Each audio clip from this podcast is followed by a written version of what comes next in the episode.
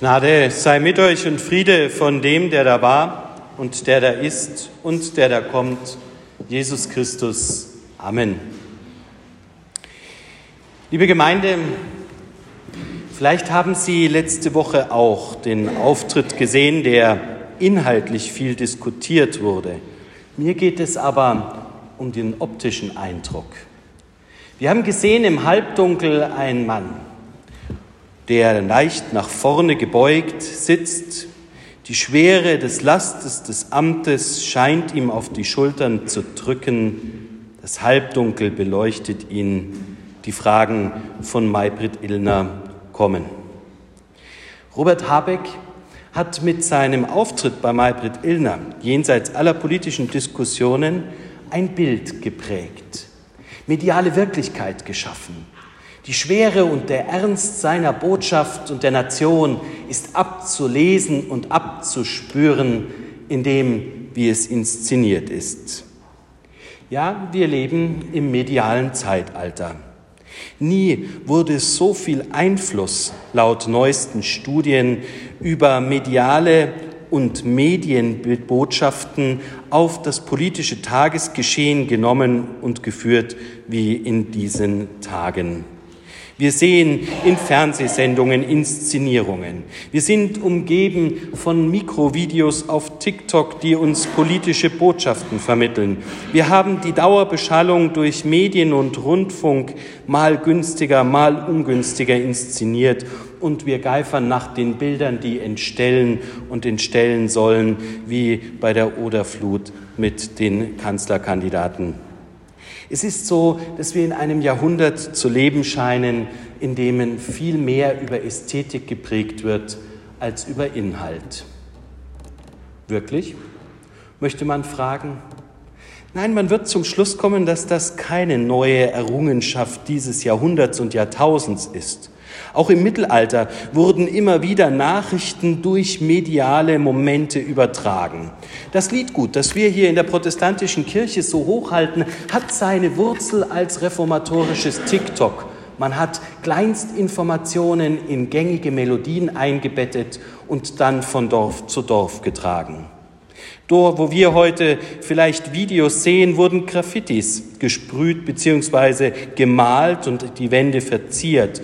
Noch heute können Sie in Regensburg zum Beispiel, wenn Sie dort in die untenliegende Krypta gehen, Schmähbilder über den Papst sehen, die aus der Reformationszeit stammen. Wir leben also auch in dieser Tagen, wie die verschiedenen Medien gleichsam durch die Jahrhunderte Botschaften prägen und es wird Sie vielleicht erstaunen, so auch bei Jesus. Gefragt auf eine einfache Frage des Gesetzeslehrers, ja, wie ist denn das nun? Wie muss ich denn leben, damit ich ins Himmelreich komme? antwortet er mit einem ganz gewaltigen Bild und für seine Zeit mit einem ganz eindrücklichen. Man muss sich hinüberversetzen in das Jerusalem seiner Zeit. Der Weg von Jericho hinauf nach Jerusalem war ein schwerer, fast 1000 Höhenmeter muss man überwinden. Und auf dem Weg gibt es viele Windungen und Bindungen, in denen sich Räuber verschanzen können und entsprechend den Überfall planen können. Dieses Bild war bei den Menschen da, der gefährliche Weg und dann das, was jedem passieren kann. Plötzlich der Unfall, das Unglück und plötzlich ist man selber angewiesen. Auf was? Auf Hilfe. Ja, die Hilfe steht im Mittelpunkt des jesuanischen Bildes und damit auch drei Momente, die die Samariter bis heute in ihrem Wappen tragen und damit auch zum Inhalt ihres Tuns prägen, nämlich verbinden, transportieren und beherbergen. Das sind die Kernmomente der christlichen Wohlfahrt und der Ritterorden, wie zum Beispiel Johanniter und andere, die sich dem verschreiben. Aber bei uns ist noch eine weitere Botschaft drin. Und die ist vielleicht wichtig im Kontext von heute, nämlich eine fünfte Eigenschaft, beziehungsweise eine vierte, nämlich sich kümmern, eine Nachhaltigkeit und die fünfte loslassen. Der Samaritaner geht. Er geht, nachdem er alles geregelt weiß. Er geht, nachdem er weiß, dass es nun gut sein kann. Und er geht, weil auch das Loslassen mit zu dem gehört, was Leben ermöglicht. Mit seiner Definition also, wie er mit dem Nächsten umgeht, bringt er zum Schluss, was für beide Teile gut ist. Der eine, der umpflegt und umhegt wird, dem geholfen wird in der großen Not und in der Notlage, der andere, der sich dabei nicht verausgabt, sondern der dann auch loslassen kann und loslassen darf. Damit bleiben wir bei der Frage, wer denn der Nächste ist. Und hier baut Jesus eine besondere Pointe ein. Eigentlich ist es ein klares Bild. Die Samaritaner gehörten zum abgespalteten Volk Israels. Mit ihnen dürfte man nichts zu tun haben. Wer sich mit ihnen eingelassen hat, wurde selber unrein, riskierte, dass nicht nur Krankheit über ihn, sondern auch über seine Nachkommen kam. Er also, der Samaritaner, den galt es zu meiden. Hier baut Jesus die Brücke. Er sagt, es kommt doch überhaupt nicht darauf an, welcher Nationalität oder welcher Volksgruppe jemand angehört. Es gehört doch gar nicht in den Raum gestellt, ob jemand in irgendeinem konfessionellen Kontext oder in einer religiösen Form einander begegnet, sondern die Begegnung und der Nächste erschafft sich im Momentum. Also in der Sekunde, in der Menschen aufeinandertreffen, ist mir der, der da steht, der Nächste. Das ist eine Lehre, die man gerne heute an verschiedenen Orten, beispielsweise in der Ukraine, erzählen würde. Der Nächste definiert sich nicht über Zugehörigkeiten, sondern aus dem Momentum heraus. Was hätte verhindert werden können in Jahrhunderten und Jahrzehnten? Was hätte anders geschehen können, wenn dieses Wort gehört würde? Der Nächste also, der mir im Momentum begegnet. Damit haben wir aber die jesuanische Ethik aus einer klar definierten Richtung.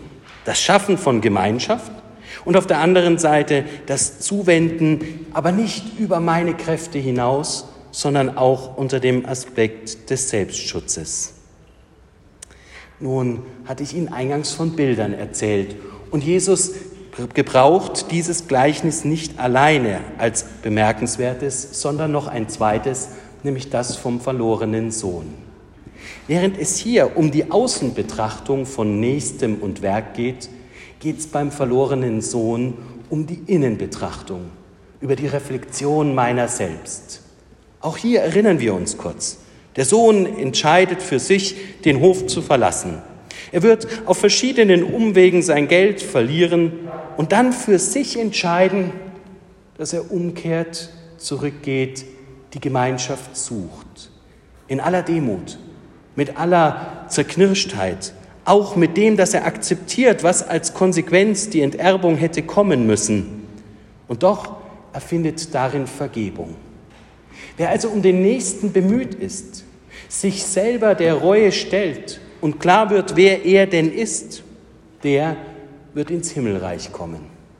Ein simpler Dreischritt, der doch schwer auf unseren Schultern lastet. Martin Luther hat sich viele Gedanken gemacht über dieses Gleichnis. Und für ihn ist darin aufgetaucht das Doppelgebot der Liebe. Ein Christenmensch ist ein freier Mensch, weil er im Glauben an Christus nichts mehr fürchten muss. Und ein Christenmensch ist ein Diener, einer, der für den Nächsten einsteht, in jeder Situation, weil er aus Liebe um den Nächsten ihm begegnet und mit ihm Gemeinschaft hat. Auf diesen Doppelwert reduziert es Martin Luther in Rückbezug auf jesuanische Ethik und macht uns klar, was zu tun ist. Was zu tun ist. Ja, die Zeiten vergehen und hier waren bewegte sieben Jahre. Nun ist es nicht üblich, dass man über seine eigenen Handlungen predigt, das möchte ich nicht tun, aber ich möchte noch einmal Revue passieren lassen. Hier erleben wir und hier haben wir eine Gemeinschaft, die zusammensteht und zusammenhält. Man hat das hier gespürt, zum Beispiel in den schweren Momenten der Corona-Pandemie. Die Gemeinschaft hier, die sich einander begegnet ist, hat dazu geführt, dass wir unsere Senioren angerufen haben. Aber nicht ich alleine, sondern es waren viele Menschen, die plötzlich gesagt haben, ich möchte anrufen, mich kümmern, dem Nächsten begegnen, daraus helfen. Hier formt sich ein Stück weit das Fürsorgen zum Nächsten, ein Stück weit das Himmelreich. Wir erleben hier eine Gemeinde, die immer wieder offen ist, die Türen aufmacht, mit Willkommensfesten, so wie es heute eigentlich geplant ist, die willkommen heißt, die neu zugezogen sind.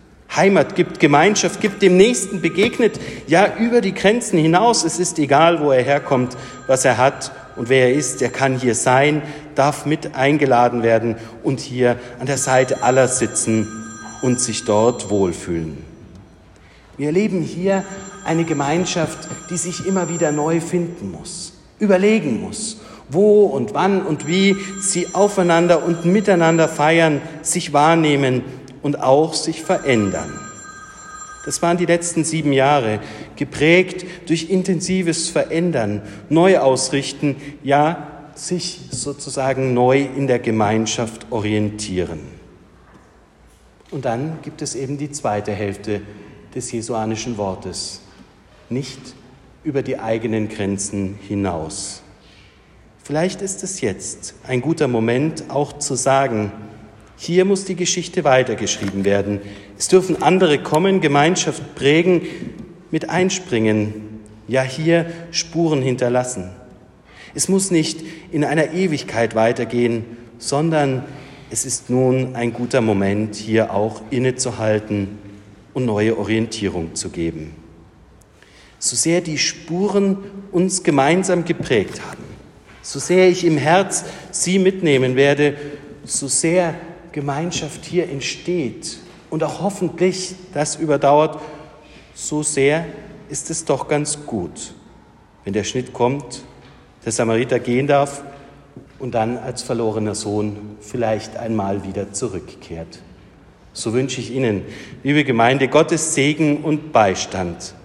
Bleiben Sie mir gewogen, meiner Familie, und halten wir Kontakt. Dann verwirklichen wir die Nähe Gottes, die uns als Auftrag gegeben ist, über die Grenzen des Himmelreichs hinaus und holen uns ein Stück des Himmelreichs auf Erden. Dazu helfe uns Gott mit seinem Geiste. Amen.